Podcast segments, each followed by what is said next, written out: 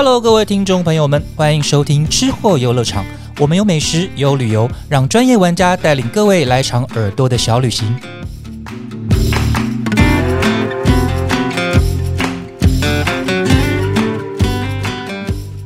Hello，大家好，欢迎听我们的吃货游乐场，我是静玉。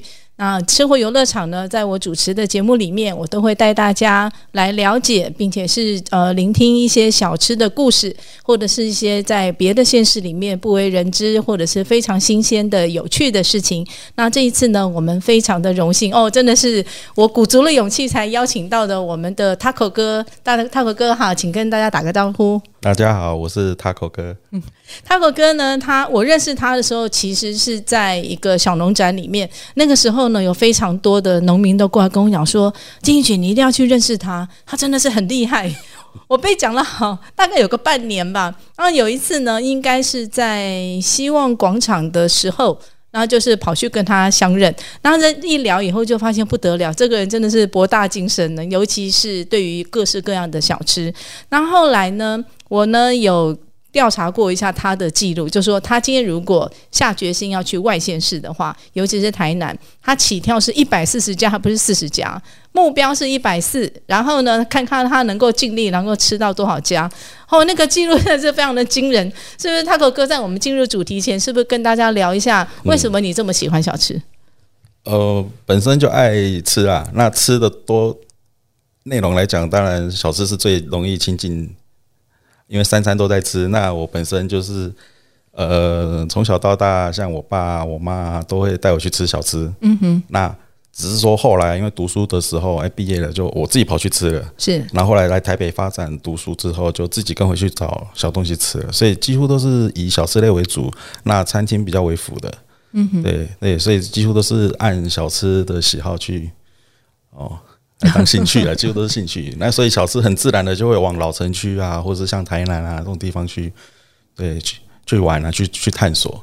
懂对那但是呢，Taco 哥他有一个他自己的部落格，他叫做 Taco 的吃喝玩乐志。那我自己因为呃长期有在浏览网络上面的这各式各样的吃喝的玩乐，但是我发现呢，Taco 哥他的吃喝玩乐志呢跟别人不太一样，他真的是巨细靡遗，不管是从还没开始点到吃完了以后，他拍的非常的清楚，而且呢都会跟老板聊天。他有的一些深度呢，是一般人，就是我们常常看到的网志里面非常少具备的一些人情味，或者是跟真的是跟老板深入聊天以后，他写下了他的观察，所以他就变成我默默崇拜的对象。不敢 不敢不敢，真的不敢。这一次呢，会邀请到 Taco 哥来，是因为我发现他。嗯，住在万华，其实就在我们上班的地方，没有多远。而万华呢，是一个我发现你越是用走路的深入去了解，你会越着迷的地方。不管是它的文化、它的历史，最厉害的是它的各式各样的一年四季的小吃。那这个想请康可哥跟我们大家聊一聊，呃，你觉得万华的地区它的小吃对你来说迷人的地方在哪里？哦，像我是最喜欢吃早餐的人，而且还是中式、台式早餐的，是所以呃，很多时候都找不到东西吃，是因为我不不太喜欢吃那种面包美而美那一那一类的。那万华就刚好很对我的胃，啊，早上就很多这种饭类啊、面类啊、传统类的小吃，是。我就吃的很开心。那所以万华的小吃不但早餐啊、午餐、晚餐，甚至到宵夜，哎、都很多选择。一般可能台北行政区晚上比较没有东西，但是万华很特别，它因为它有个市场批发市场，是。也因为这个关系，它宵夜有很多东西可以吃，只是一般可能人不知道，可能要往市场那边钻才知道说，哦，原来半夜两点还有西瓜汁可以喝这种东西的，啊哈。对，很好玩，很有意思。像在万华啊，因为我据我所知，其实你认真去找的话，万华应该是可以吃二十四小时的。可以，绝对可以。那在这么多的小吃的选择里面呢、你印象中有哪两家是你印象很深刻的？不分时段的话，不分时段哦。有一家在西园路的蓝居古早味馄饨面，当初是在电视上看到这个老板娘的故事，就觉得她一个人瘦瘦的，那撑起全家子的生计卖馄饨面。那我那时候就想说，诶、也常经过去吃吃看。那她的确是通常都一个人在现场而已啦。那馄饨也算是比较珍珠馄饨古早味的那种味道算家常型啦。是对，那它的面条就是比较一般的，因为它面是从附近市场老店拿来的。嗯，那那我喜欢吃干面配个馄饨汤。那后来吃了几次之后，跟老板熟了之后，哎、也无所不谈了。对，那老板娘不过她身体不太好了，常常休息，所以我也常常扑空。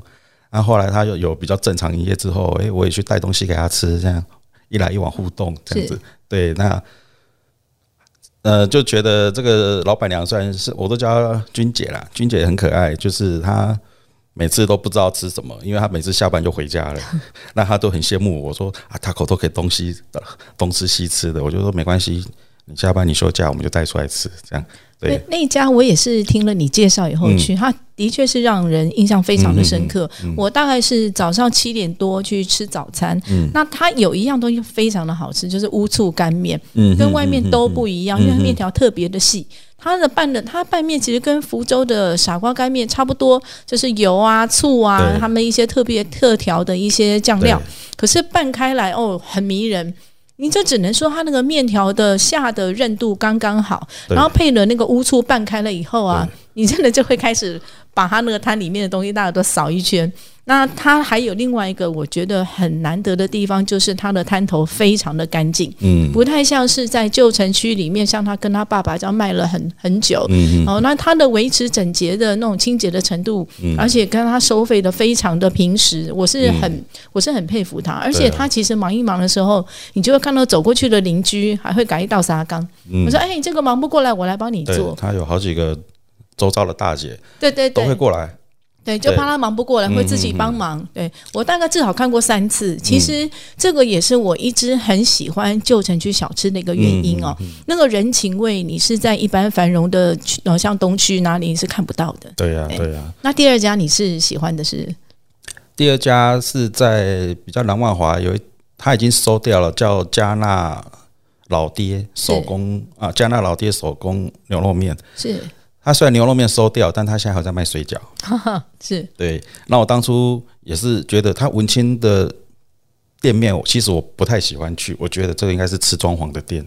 想说算了，经过这么多年了，继续去吃，哎呀，真好吃。那就跟老板聊了，就认识了。那后来他，呃，后来我一个共同朋友，国中同学，已经快二十年没有联络了。他跟我说：“诶、万华有家牛肉面很好吃，叫我一定要去吃。”我说：“嗯谁啊？”结果发现就是加纳老爹，就这么熟。我同跟牛肉面老板认识，找到我失联的国中同学，然后嗯。这个国中同学他还是我小时候住我家隔壁隔壁隔壁，差三个房子而已，等于是从小长长到大了。对，哦那等于是异地重逢异地重逢。对嗯。对，那这个同学呢，其实六月就要结婚了。啊，对我跟老爹还要去参加婚礼，就是因为吃了这碗牛肉面，然后后面后有一连串的认识机缘，是对，所以我印象很深刻。是对，哦，好特别。特别对啊，我们在聊到万华的时候，其实可能需要跟大家聊一聊，呃，为什么万华会这么迷人，或者是万华曾经有多么的繁荣啊？那其实是居。呃，万华的人他们都叫自己叫邦嘎朗啊，然后他们是非常非常的嗯、呃就是觉得自负，而且觉得说，呃，万华就是一个呃比较高一等的人，也不能不知道能不能这样讲，就是说万华人、万华人，或者是说邦嘎郎哈，跟他们认定之外范围以外的人是不一样的。那他们的范围呢，其实跟现在的我们讲的行政区的北中南万华是有一点点的区隔的哦。那但是呢，呃，他在万华曾经多繁荣，我们这边有过一些记录、哦，就说万华过去的万华火车站，它是全台全台北最大的货运站。完了以后呢，还有万华曾经在一九八零年代的时候是全台最大的成衣批发聚集地，有多少家呢？有两千家这么多，两千家是如怎么个呃繁荣法？其实现在还是一样，你从小你从小到婴儿的那种包尿片的那种布啊，好、一直到什么袜子，或者是老年人的东西，就全部的要一应俱全。然后到现在呢，这边也还是有一些你走过去就是一条，比如说内衣街、一条睡衣街、一条男人街，非常非常的繁荣哦。然后像在时报后面的公司就有一条钟表街，啊、你就可以随便的去选择进去，好像有那种不知道为什么有反攻大陆的感觉，就是 那个时候老兵们他们要带东西去回到大陆去探亲的时候，大家常常买。买表一买就是一包，我进去就有看到像那个那个样子的感受哈。所以万华真的是非常有趣的地方，而且呢，像大家熟知的万华的仙草冰，其实呢，它最早是在万华火车站的站长。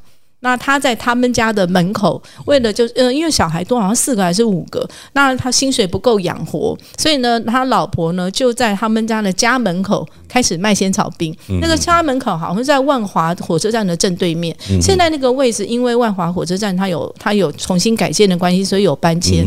那但是它的历史是从这样子来的。那个时候的仙草真的是非常的香，因为他们说他们的仙草都是到邻近的青草巷里面去批来煮的，所以就是。你还会，你现在到万华火车站附近的时候，你还会看到一些当初的一些老店。那然后就细细的探究的时候，你就发现说，哦，原来当初这个仙草冰就是站长为了要养活他们一家人开始的一个小铺，但是没有想到现在发展的这么好。对，那所以所以我们现在看哈。密密麻麻的一些万华的这么区，那这么多呃各式各样的吃食里面呢，那你觉得说像在万华它的小吃跟其他的城市里面，你感受到的它有怎么样的特色？其实第一，我觉得包容性很高，哎，嗯，因为除了传统小吃以外，像这十一二十年那种异国的特色小吃也越来越多了，嗯，像早期蒙甲大道有家螺蛳粉。啊，那个其实台北早期柳州螺蛳粉，没有人听得懂什么是螺蛳粉，他就在卖。然后现在已经搬到广搬到广州街去了。是，对。然后像万年大楼楼下有一家印度料理，加尔各答印度料理，那个也是开好几年了。就是会觉得，嗯，万华这种异国料理会有市场，消费人口嘛，其实是有的。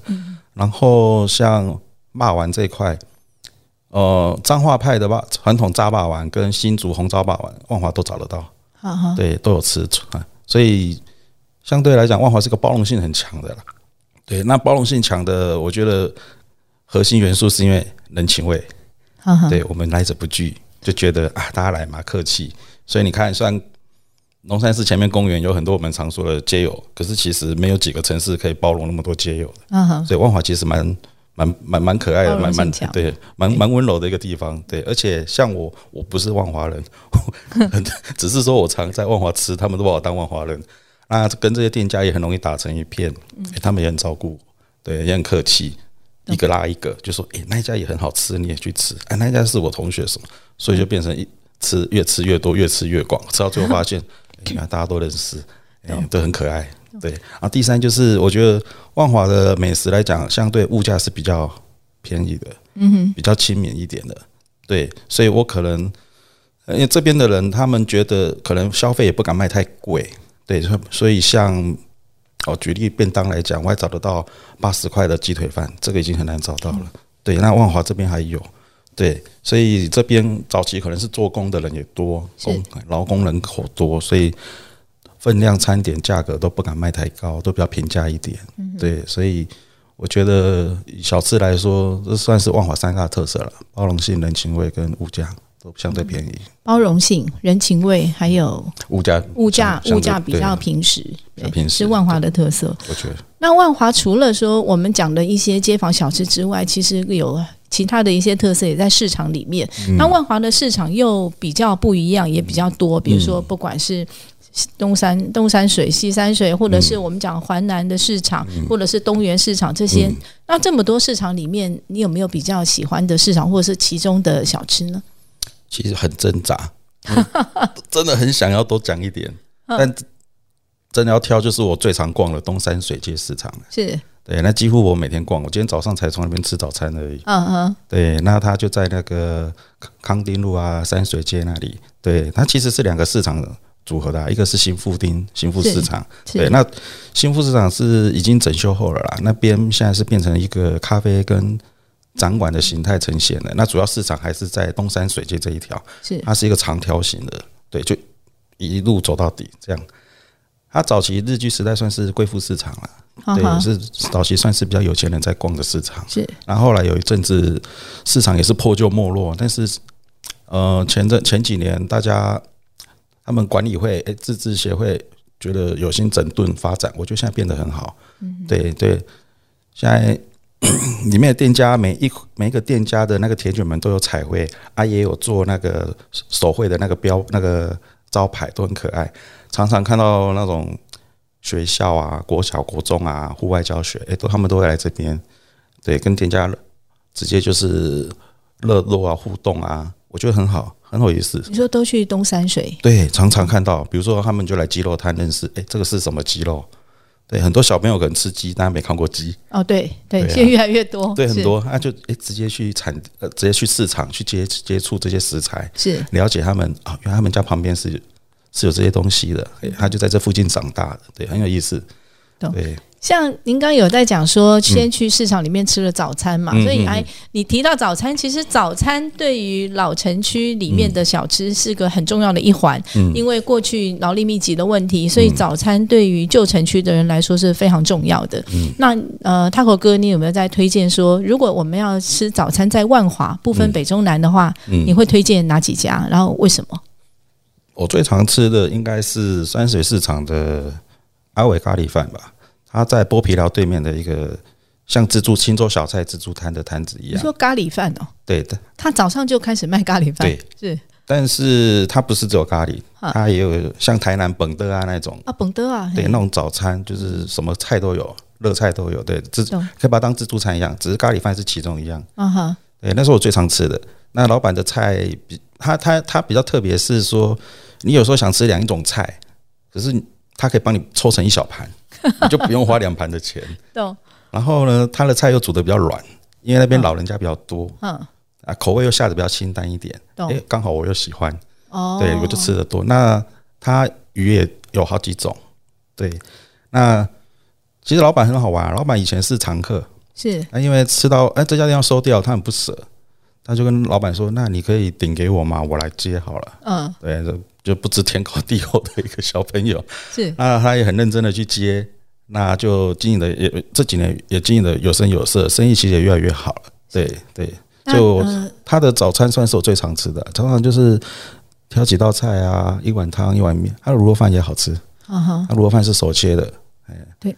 那如果是第二家的话，你会推荐？第二家，如果我挑一家西式的好了，在康定路有一家叫日出出。早午食堂，这家店非常的小，因为我就算看到了他给我的他口哥给我的地址，我还是找不到。我 我很努力的找了三次，我不晓得是我骑摩托车速度太快呢，还是说他已经休息了？他在公车站牌前面。是哦，我觉得很难呢。看看，所以那个是一直我想要征服，但是征服不了的。那老师那一排的他口哥介绍一下，那排店都很小，他们家的特色是什么呢？他们家他以前在直行市场，后来搬到现在的位置。那那个一对年轻，一个老板娘是蛮年轻的，比我还年轻。那她她就是卖那种传统的汉堡，然后热压吐司那种比较西式，但是它的用料我觉得真的不会输给那种两三百的早午餐的店，啊哈，而且它用料是好的。像他爸爸就是卖鸡肉的，是在市场卖鸡肉，哦，所以他的。他的炸鸡，我说你怎么都不写在菜单上，这样不行，你应该要对不对？他就说呃很很麻烦，我说那个很好吃要卖对不对？然后他的写上去了吗？有了，后来应该有了。嗯然后他的鸡蛋是用斜对面的老蛋行，七十年的老蛋行，协兴蛋行的蛋。这阵子大家都知道缺蛋，但他还是尽量维持那个品质在。对，而且他蛋用的真好。对，他的那个蛋几点钟去能够一网打尽？其实他比较特别，他虽然是早餐店，他八点才开，啊，因为他起不来。他以前六点开，他会发现我起不来，六点半一直搞到八点。嗯，我说你这样不行，你这样子早餐最人家那种七七点多想要买的都吃不到，这样他就说没办法，他就 可能要准备备料时间。对，那他卖到几点？他卖到下午一点半，哦，那真的是很短嘞。对，大概一点就没了。所以我在想，我找不到他，应该是他已经休息了礼。拜天、礼拜一休息啊哈，啊。我说你周休日还不错，他们家的汉堡我非常推荐。汉堡类几乎每个都很大，而且大概都不贵。它那那个你最常吃的是什么？我最常吃的是奶油菌菇牛肉堡。嗯哼，哦，那个真的好吃，它的肉排很菌菇牛肉嗯很好吃。那炸鸡也不错，炸鸡堡也不错。那他们家日式炒面，我觉得很很喜欢。嗯哼，对，加他那个太阳蛋哦，他那个蛋用的又好又半熟，那你这样戳破半一吃，真是很很过瘾的。懂。对，那有没有什么路边摊是你推荐的早餐呢？路边摊的话，好，像龙山寺广州街巷口的那个无名鲈鱼汤，哦，有一个阿伯有有有，哦，看起来很像舞场，对不对？因为那家那家鲈鱼汤，我真的是有一次不小心，我要去兰姐那边的时候，嗯然后不小心看到，因为我实在是太吸引人了，因为它就是真的是一个非常古早的那种摊车。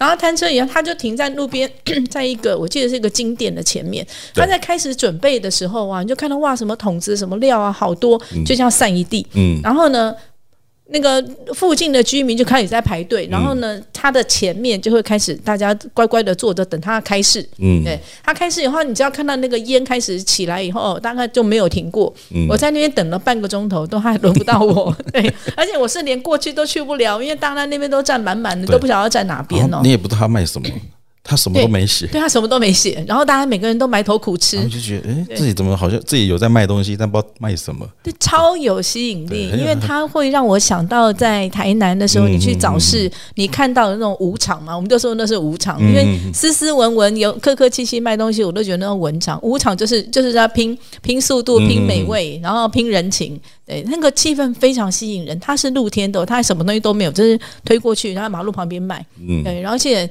感觉它好像在那边大家都知道它那个时间会来几，十年了，对对，所以那个地方你都看不到什么汽车停在那附近，不会有，很特别，对。他早上六点开始卖，卖到大概九点十点就没了，所以差不多所以也也算是早餐限定。哈哈对，，它就很简单，高丽菜饭跟鲈鱼是就这样而已。是，只是它鲈鱼汤有分部位啦，头哦、中段跟后尾巴，对对，就这样而已。很你。有吃过他们家的吗我？常你你挤进去过的？我常我都常做你，常常做得到哦？我常做摇滚区，哦，因为你坐板前的位置，你可以看老板那边杀鱼、是是是是舀汤、装料、盛饭的干那个动作，我最喜欢做那个位置。他卖了多少年？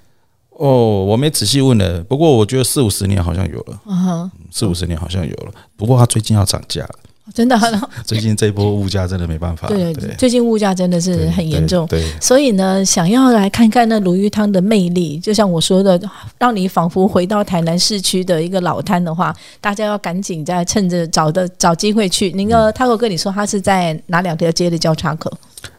那个广州街跟西园街广州街跟西门街，其实它跟龙山寺的边边好像没有差多远，对没不对？有差多远，对对，你往沿广州街夜市口，稍微走一下就会看到了。可能 Google 要找广州街鲈鱼汤吗？你找龙山寺鲈鱼汤也可以。懂懂懂，对嗯，大家赶快找机会去，我真的是非常有魅力，我已经讲到第三遍了，那个很难忘的一间这家算比较。特别啦，是对，找对对。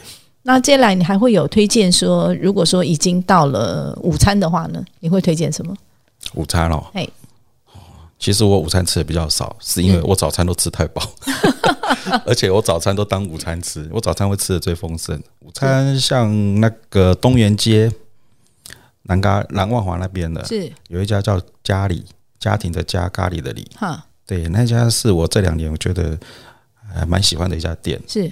对，它就是卖香料咖喱，那全部的料都是调味都是自己弄的，是。所以它的味道吃起来，你你如果吃吃习惯那种咖喱块的，你会觉得它好像有点味道不太够，有点淡。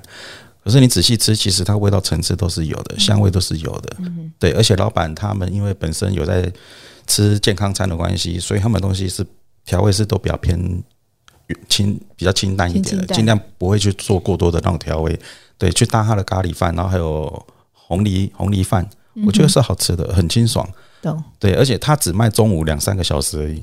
哦，只卖所以是中午，嗯，只卖中午，平日中午只两三个小时，因为是它没目前没有店面啦，它只能跟白天是哥哥在卖，晚上变成居酒屋了。居酒屋是妹妹，是也是万华一个很有名的居酒屋，就加纳子，是同一个位置。同一个位置。对，一个叫家里，一个叫加纳子。对你，说他在东园街靠近哪里？东园街比较中段那边的中间的位置。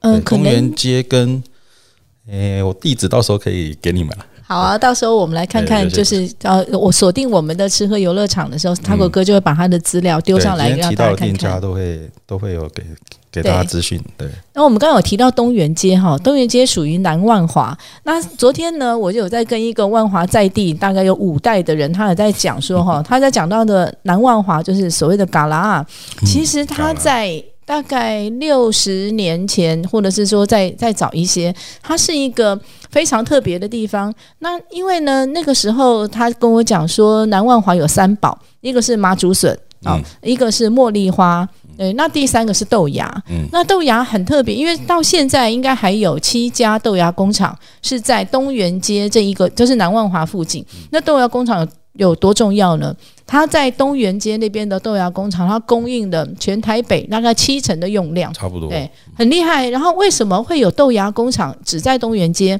那是因为南万华那个就是港拉那边呢，他们有一个有一个活泉，活泉的那个涌泉口，现在大家去东园街。他们还看得到，因为当地的居民呢，想要让它维持下来，因为靠了它的涌泉跟干净的水质，所以呢，日本人那个时候就让它发展成为豆芽工厂来供应给，这是呃，应该是清爽口感的一个，算是一个生计之一。然后。因为嘎拉那边呢，它那个时候好像都是像荒烟蔓草一样，没有什么样，没有什么地方在住人，所以呢，那个时候在大稻城那边哈，他们有在有茶叶要出口的时候，那这边就拿这里的茉莉花做成熏香茶，做成熏香茶来出口，听说争取了非常非常多的外汇啊。我这边有一个记录哦，就说。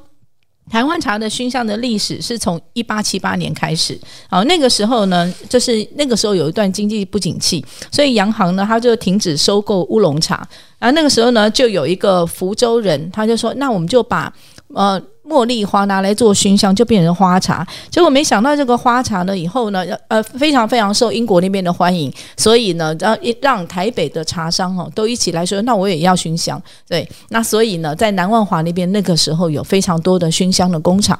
那现在呢还有没有？现在还剩最后一家。啊，最后一家它的熏茶，我看过它熏出来的茉莉花很漂亮，诶，它几乎是你从树上摘下来那个圆形。不晓得他用什么样的技术保留了它的香气跟它的形状，甚至它的颜色，你就看到就是一个没有变黄干掉的茉莉。哦，他也在帮，就是在彰化花坛，因为现在我们的茉莉花就是移到彰化花坛那边去，他有在帮彰化花坛那边做代工。那你如果来万华，想要在哪里喝得到呢？其实，在时报本铺，就是和平西路上的时报本铺里面。它的酒水吧台里面呢，你还可以喝得到这个他们南万华人引以为傲的茉莉花茶。哈我哥这边，你有没有还有其他的一些分享？说像关于南万华你知道的一些小事情？南万华，因为南万华最有名的就是它有两大市场，一个是环南市场，是一个是万华第一，呃，算是他们说台北第一蔬果批发市场，我们都叫第一市场，是对，或万华市场。嗯啊，这两个市场因为几乎供应了大台北大概三分之一以上所有的餐厅的一些原物料的东西，所以它的每天一大早凌晨那个热络的情况哦，非常精彩。是，你要是凌晨两三点睡不着，你来一趟环南，来一趟万华，你会发现这根本就是一个足地的感觉，对，非常有意思懂。所以我这边的美食早上就有一些。诶、大家想象不到的东西都会在这里出现，因为供应市场他们做工的人要吃，是，对，所以可能凌晨两点就会有卖那种海鲜面啊，哈哈。哦、海鲜面在海鲜面在哪里都？在华南市场二楼有一整排都是美食，它叫华南市场二楼。二楼，对对，然后大概两点陆续开始炒牛肉啊，啊、自助餐啊，我刚讲的咖啡、西瓜、西瓜汁、中果之类的，几乎都有。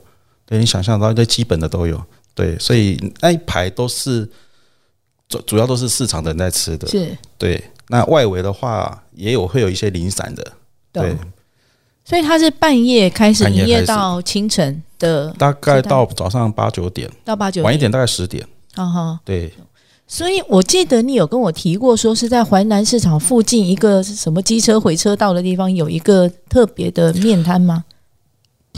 外围有一个土地公庙，福德呃，他那边叫三条路啦，那边地名叫三条路，那边有一家半夜的油饭，也很特别。是。他油饭呃半夜的油饭，嗯，半夜两点两点半开始卖的油饭，对，然后卖油饭跟排骨酥汤。啊。